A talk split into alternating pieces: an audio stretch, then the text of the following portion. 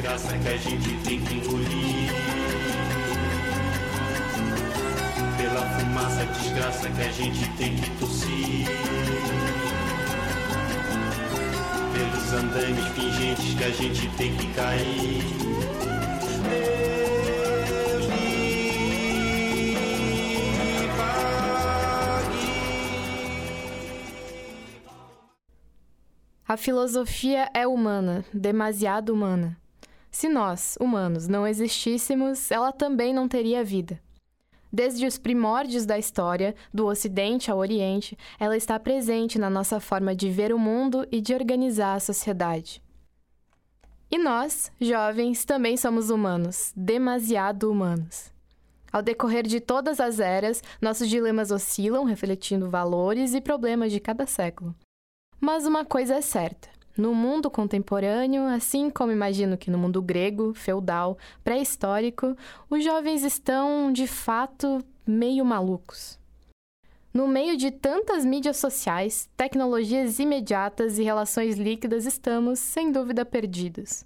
Assim como a filosofia, que ficou esquecida lá atrás e hoje faz muita falta na nossa vida.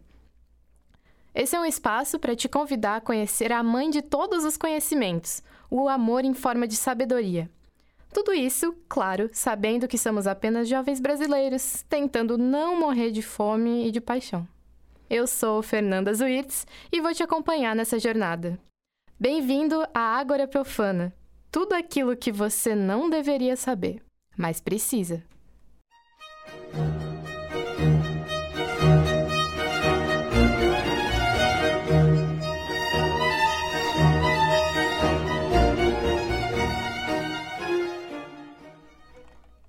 O primeiro episódio do nosso podcast vai tratar sobre o maior dilema que atormenta os jovens de hoje: como não ser um vagabundo.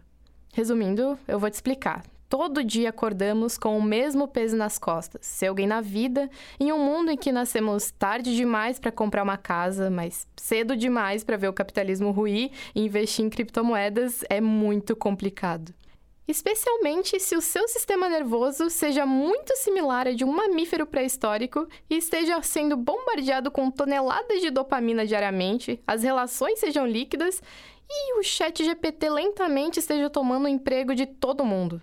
Para iniciar nossa reflexão, vamos te contar o que é que você precisa saber. Vem aí o saber e ponto.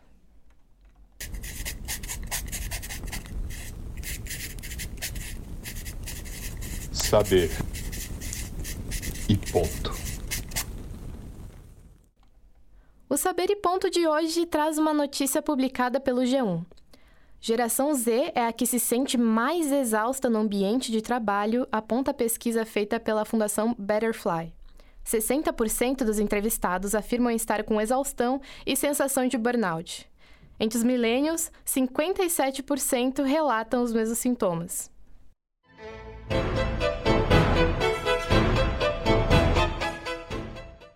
Segundo a reportagem, a sobrecarga de trabalho é um problema para a maioria dos jovens. Dito isso, a gente quer te mostrar que tá tudo bem se sentir sobrecarregado. A carga é pesada para todo mundo, em especial para nós.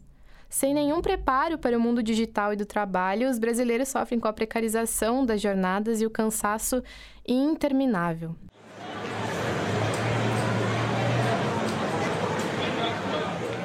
Se você está confuso, se sentindo sem reconhecimento, como 50% dos jovens que participaram da pesquisa, e precisa saber como não ser um vagabundo, a primeira coisa que eu tenho para te contar é: você não é um vagabundo. Tá mais do que provado que hoje o nosso valor é construído pela quantidade que produzimos, seja no estudo ou no trabalho. Ser um vagabundo, na sociedade de hoje, é não atender ao padrão estupidamente alto que nos é imposto, com um fim único: consumir e girar a roda da economia. Para continuar a nossa reflexão, eu fui às ruas saber o que vocês pensam sobre isso. Confere aí o Deixa Eu Pensar.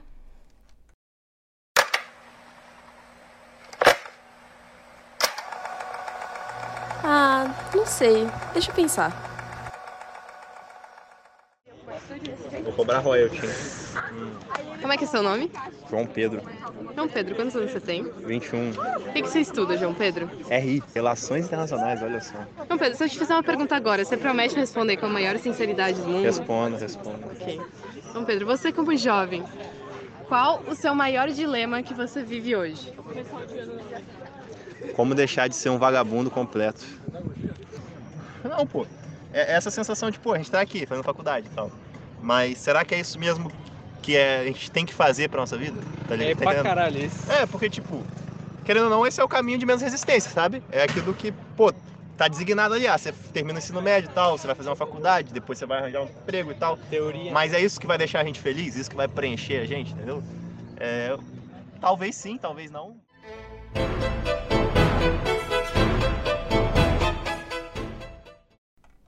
A questão universal da dúvida sobre o nosso futuro relacionada com a sociedade que a gente vive, sem dúvida, cheira a Nietzsche. Você já ouviu falar do nosso querido bigodudo? Vamos por partes. O professor Márcio, que ensina filosofia, explica pra gente direitinho sobre o super-homem e o eterno retorno.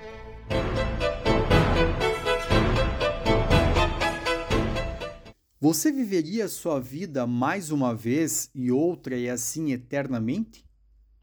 Olá, meu nome é Márcio, eu sou de Passo Fundo, sou professor de filosofia há mais de 10 anos e hoje vamos falar sobre Friedrich Nietzsche. Nietzsche nasce em 1844 na Alemanha, dentro de um caldo cultural que já tinha produzido Kant, Goethe, Hegel, Schopenhauer e tantos outros autores e pensadores. E talvez os dois principais conceitos que Nietzsche vai trazer para nós seja o conceito de super-homem e o conceito de eterno retorno. E como esses conceitos se ligam na filosofia e na história do pensamento europeu e mundial?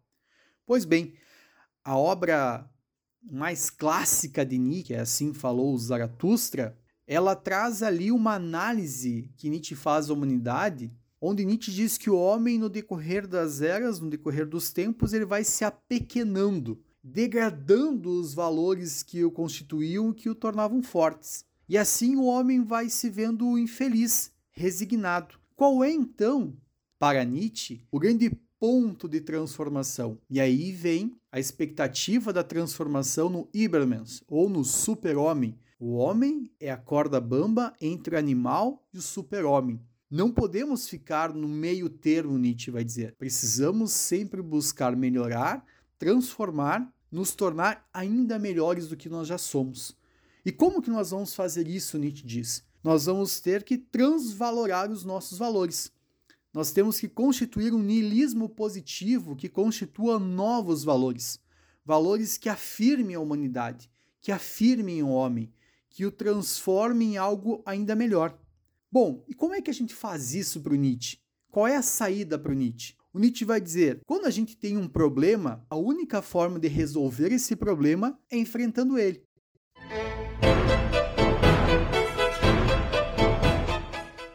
Pense que você tivesse que enfrentar hoje o seu pior medo, o seu pior demônio, e é desse enfrentamento inevitável que vai sair a grande solução para a sua vida.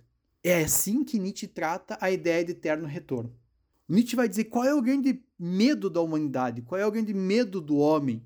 É a sua questão de eternidade. É o que vai acontecer depois da sua morte. Mas por que, que nós temos medo da nossa morte? É porque nós não vivemos a nossa vida. Ora, se nós não vivemos a nossa vida, como é que a gente vai analisar ela?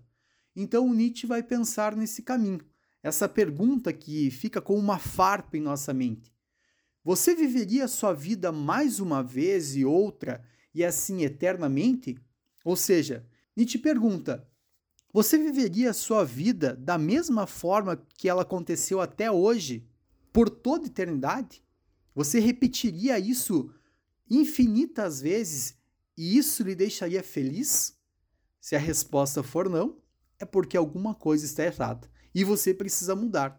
E como é que a gente muda? O Nietzsche vai talvez deixar duas perguntas aí para nós no ar. A primeira delas, ele nos perguntaria: se você acha que a sua vida não está boa, se você acha que nesse eterno retorno você não gostaria que muita coisa se repetisse ou que a sua vida não se repetisse, o que, que você faz para mudar? O que, que você gostaria de mudar? Como você se propõe a mudar isso? E, nesse sentido, quais são as suas barreiras? Quem impõe barreiras para você? E talvez a segunda pergunta, e aí essa é mais esclarecedora para o Nietzsche, a sua vida ela é sua ou é uma simples sombra alheia? A gente vive a nossa vida, valoriza a nossa vida, ou a gente fica o tempo todo tentando imitar a vida de alguém e com isso perde tempo de construir aquilo que deveria ser nosso?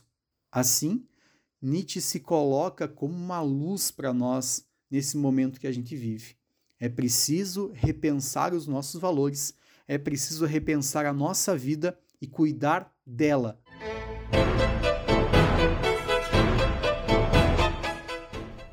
Então, como podemos observar, Nietzsche nos coloca em frente a uma concepção de vida universal, que se dane a moral, a ética, a religião, a sociedade e todo o resto. O caminho é um só: amar a si mesmo e abraçar a sua natureza mais instintiva. Mesmo que ela vá contra o fato que você precisa trabalhar para não morrer de fome e também pagar imposto. Você está feliz com quem você é hoje? Porque eu tenho certeza que, a menos que você seja o Elon Musk ou o filho do Ike Batista, você tem que sacrificar sagradas horas do seu dia para sobreviver nesse capitalismo selvagem. O tempo é realmente sagrado. Santo Agostinho, um filósofo medieval, afirmava que o tempo é como se fosse a própria vida da alma e do espírito.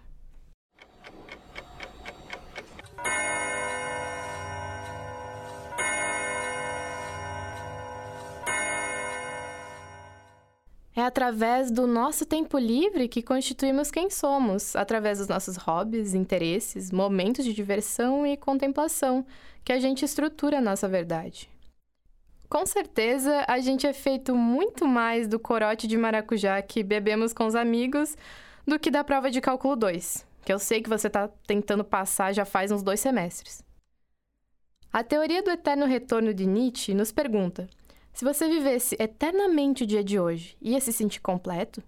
Como você preenche as horas do seu dia? Como você vive o sagrado tempo através das escolhas que você faz? Qual é realmente o motivo de você estar tá vivo? Será que você está vivendo ou só caindo no mito de que você não pode ser um vagabundo? Colha logo seus botões de rosa, pois o tempo vai correndo. Esta flor que hoje sorri cheirosa, amanhã estará morrendo. Obrigado, Sr. Pitts. Colha logo seus botões de rosa. O termo latino para esse sentimento é carpe diem. Quem sabe o que é? Carpe diem. É aproveite o dia. Muito bem, senhor. senhor Mix. Mix. Outro nome raro. Aproveite o dia. Colha logo seus botões de rosa. Por que ele usou esses versos? Porque somos alimentos para os vermes.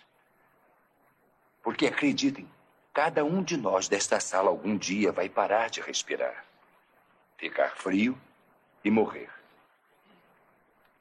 Mas se escutarem bem, ouvirão o legado deles para vocês. Aproximem-se.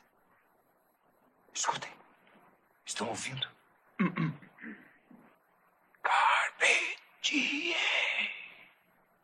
Aproveitem o dia, rapazes tornem suas vidas extraordinárias.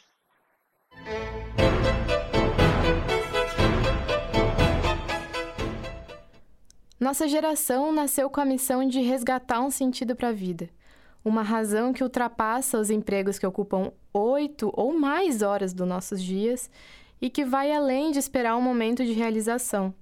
Aquele que você imagina ter só quando tiver uma família constituída, uma casa, um emprego fixo e um Celta quatro portas na garagem, que é o prêmio que a vida te dá quando você não é um vagabundo.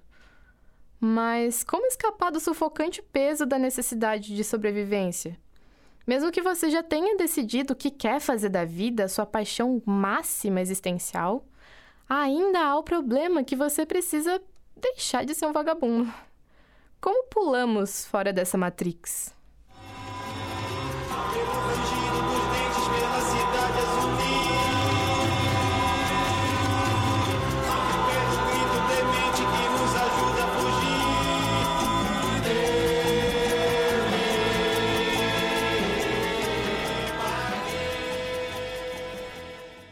Bom, eu não tenho a resposta. Se tivesse, com certeza já teria ascendido aos céus e vocês criariam uma religião no meu nome. Mas é possível que algum barbudo, anos atrás, tenha pensado em algo que pode nos ajudar. Vamos ouvir o professor Márcio de novo sobre o que nos contava Diógenes. Sim, aquele cara que morava no barril igual a gente, universitário.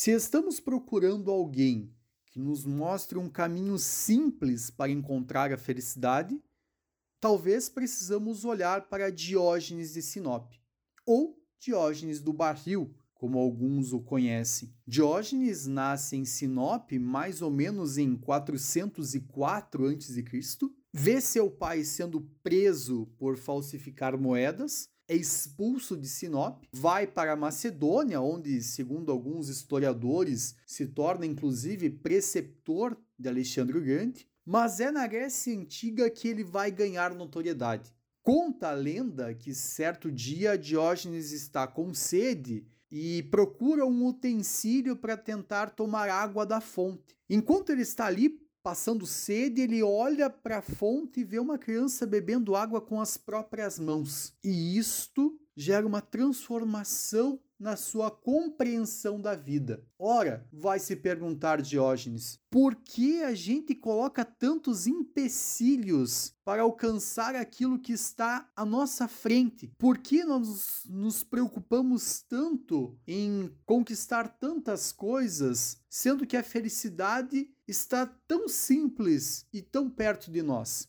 A partir desse momento, dizem que a missão de Diógenes passa a ser demonstrar que o homem tem sempre à sua disposição o que é necessário para ser feliz, desde que saiba dar-se conta das efetivas exigências da sua natureza. Ou seja, Diógenes percebe que, mais do que buscar riquezas, aceitar as convenções sociais, para que a gente possa encontrar a felicidade, é preciso, antes de tudo, encontrar a si mesmo.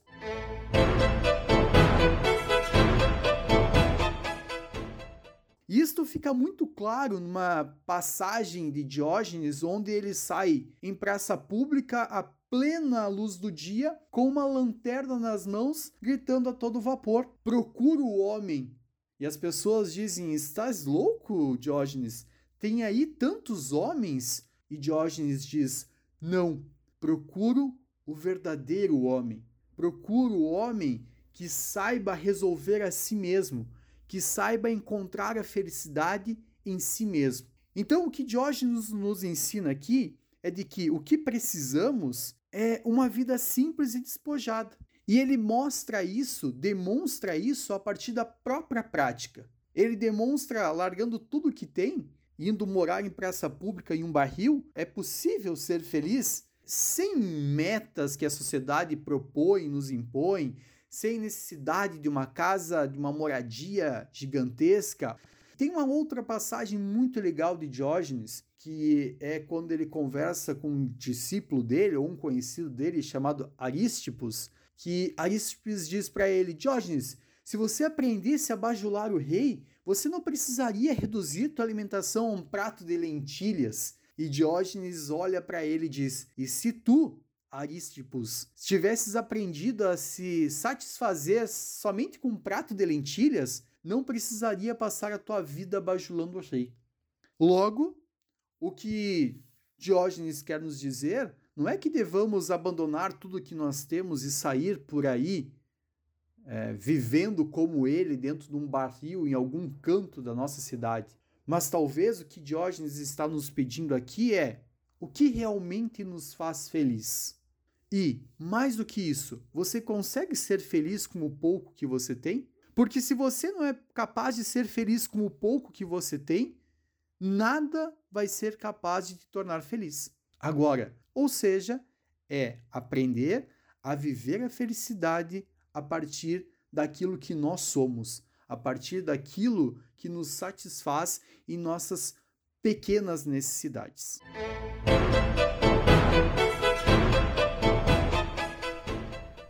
Podemos perceber, a vida não se passa dentro de um escritório. E por mais que sobreviver seja difícil e os obstáculos sejam gigantescos, é importante se orgulhar da sua trajetória. Não vamos começar aquele papo de que o que não te mata te faz mais forte, porque sabemos que o nosso sofrimento não deve ser romantizado. Mas se você resistiu até aqui, é um sinal de resiliência. E a resiliência é o principal ingrediente da humanidade. Sem resiliência, não poderíamos ser capazes de manter qualquer relação humana e, sem elas, uma identidade coletiva. Para nossa geração, manter viva, respirando e bem uma identidade coletiva é a semente para um mundo mais justo. Um mundo onde você não precisa se sentir um vagabundo por gostar de coisas que não envolvam engenharia, impostos e ônibus lotado. Eu tenho um segredinho para vocês. Aproximem-se. Aproximem-se.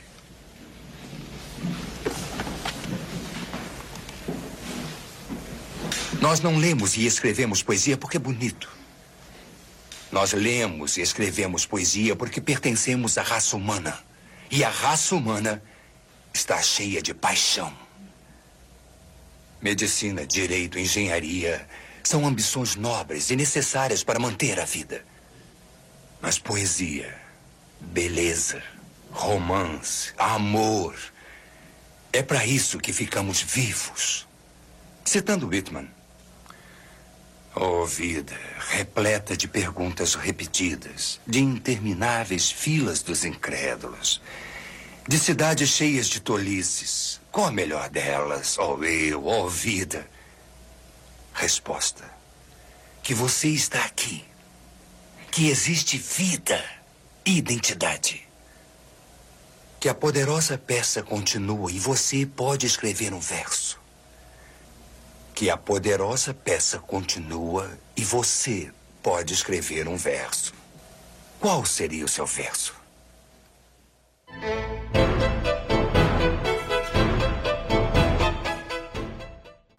Olhe para frente sem temer a hora marcada. A última hora do corpo, mas não da alma, disse Sêneca. Acho que a questão aqui é lembrar hoje você de que a vida é além do que as quatro paredes que te rodeiam agora. Viva suas paixões da melhor forma possível, ou só da forma que você conseguir, mas viva. Se lembre que você não é um vagabundo, nem vai ser. No final do dia, a gente pode ter pouco dinheiro na conta e alguma fatura para pagar, mas você tem seus amigos, a promessa de uma cerveja gelada na sexta-feira, um beijo da garota que você gosta, uma partida ganha no seu jogo favorito. Enfim, a poderosa peça continua e você pode escrever um verso. Qual vai ser o seu verso?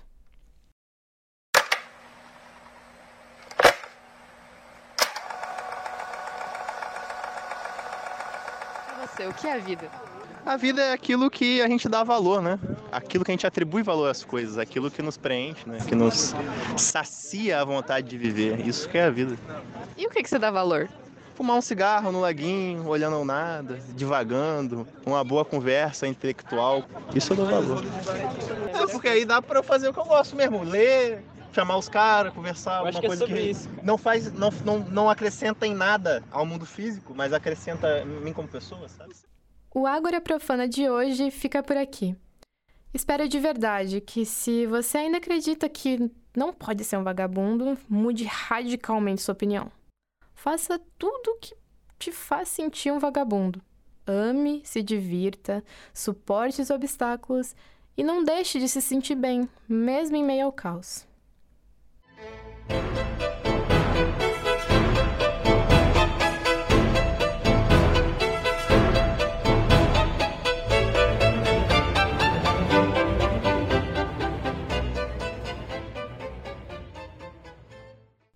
Esse programa foi produzido para a disciplina de Laboratório de Áudio e Radiojornalismo.